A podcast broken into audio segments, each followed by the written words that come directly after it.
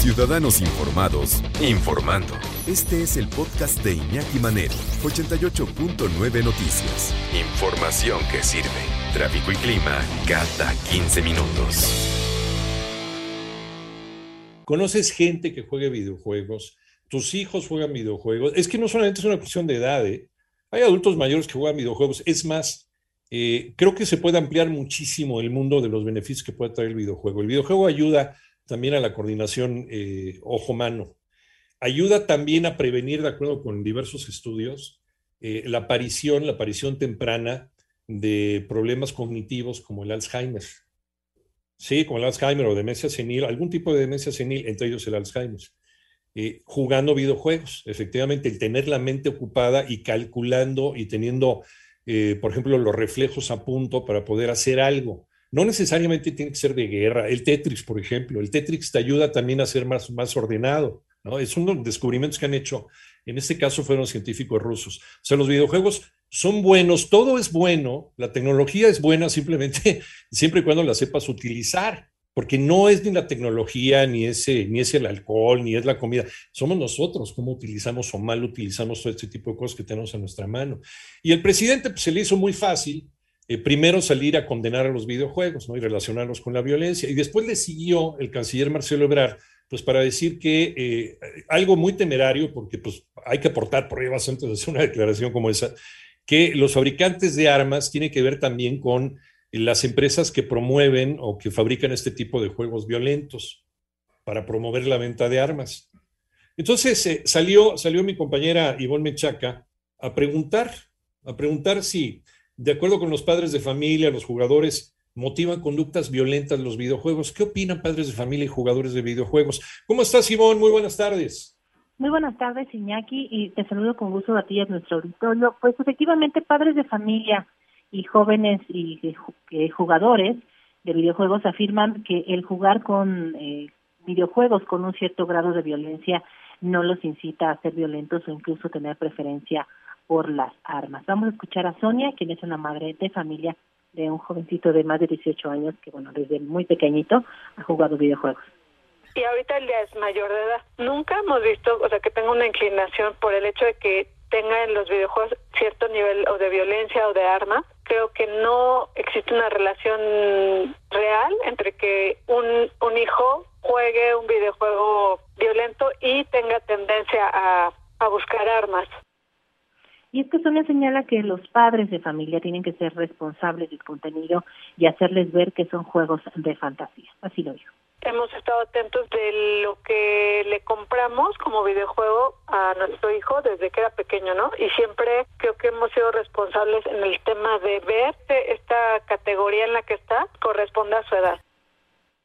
En el caso de Dylan, que es un joven, considera que una conducta violenta se relaciona más al contexto familiar y la situación emocional de los eh, gamers en este caso. Vamos a escuchar. Eso tiene que ver más que nada con su, bueno, con su familia, cómo está su situación familiar, la, su situación emocional y psicológica, porque en sí yo llevo más de cinco años jugando videojuegos así y no me han dado ganas de matar a alguien o comprar algún arma. Y Marco agrega que en su mayoría quienes eh, juegan videojuegos saben diferenciar entre la realidad y la fantasía haciéndolo yo.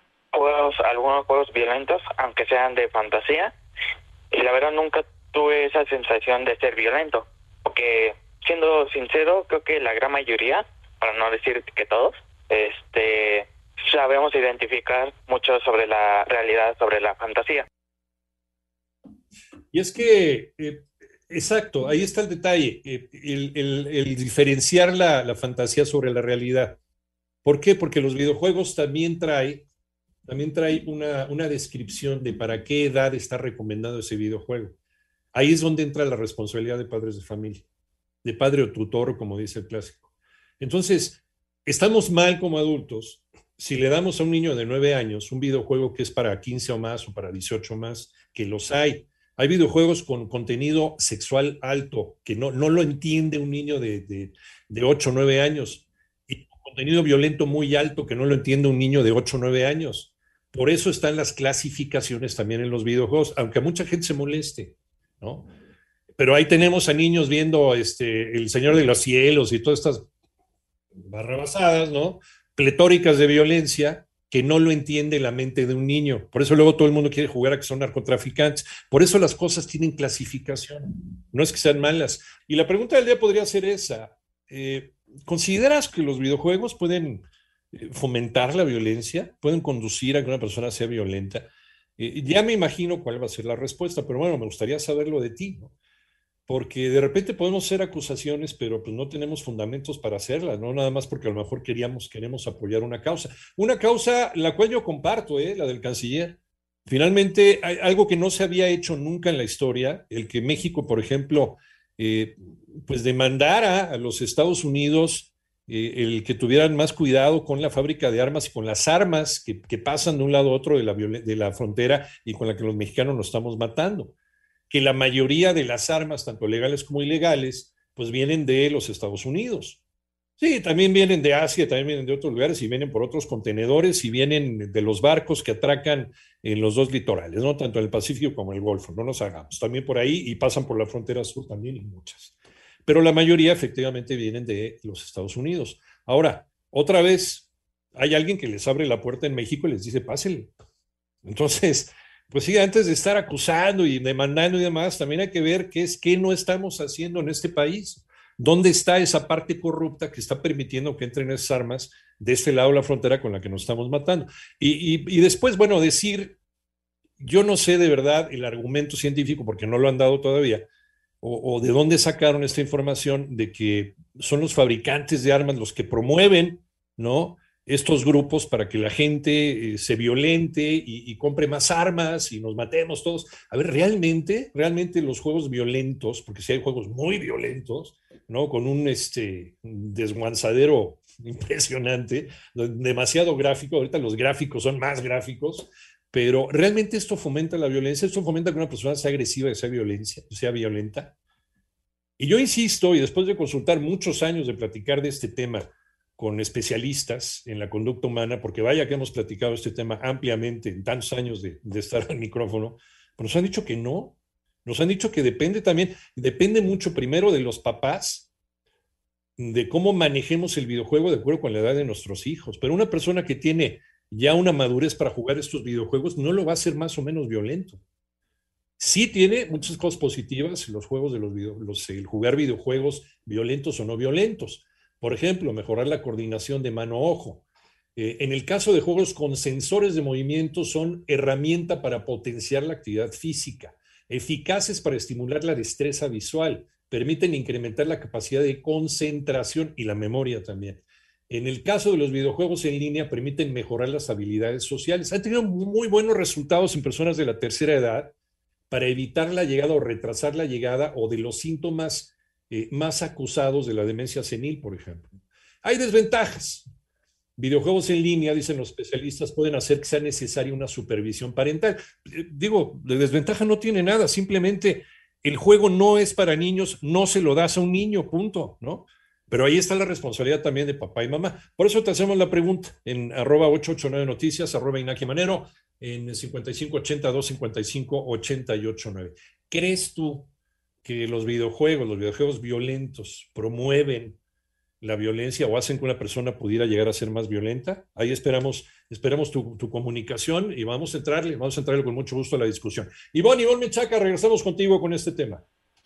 Así es, Iñaki, justo ya para eh, concluir, vamos a conocer la opinión de Iker, es un menor de 15 años, quien señala que el discurso de que los videojuegos son violentos eh, nos habla de una doble moral, porque como bien señalabas, hay una clasificación de categorías para determinadas edades y entonces es más bien responsabilidad, en este caso, de los padres o de los adultos saber qué tipo de juegos les dan a sus pequeños. Vamos a escuchar. O sea, solamente los videojuegos son violentos. O sea, no hay programas de televisión que también sacan violencia. O las películas no hay películas violentas. O sea, no, ¿verdad? No los videojuegos. Eso se me llama doble moral. Porque dicen una cosa, pero mm, bueno, le echan la culpa a una cosa, pero hay más cosas, pero eso no lo quieren ver, como por ejemplo la violencia interfamiliar.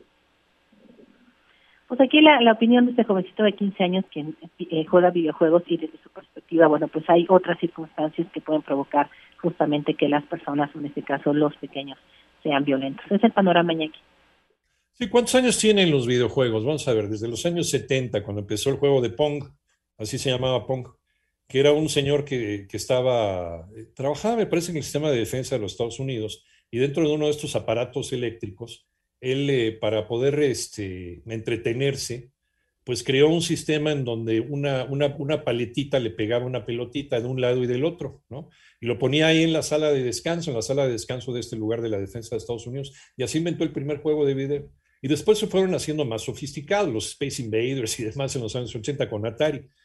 Eh, ya debería de existir por lo menos un, una, una decisión unánime y universal sobre si los juegos de video provocan o no la violencia. Y después de casi 50 años de juegos de video, realmente nadie, nadie ha estado determinando o no está escrito en piedra que los juegos hagan violenta a la gente. Más bien, más bien, uno es violento uno puede llegar a ser violento por las circunstancias, por el medio ambiente que se desarrolla y también como padres de familia. Efectivamente, tenemos que estar bien vigilantes de qué le estamos ofreciendo a nuestros hijos de acuerdo con su edad.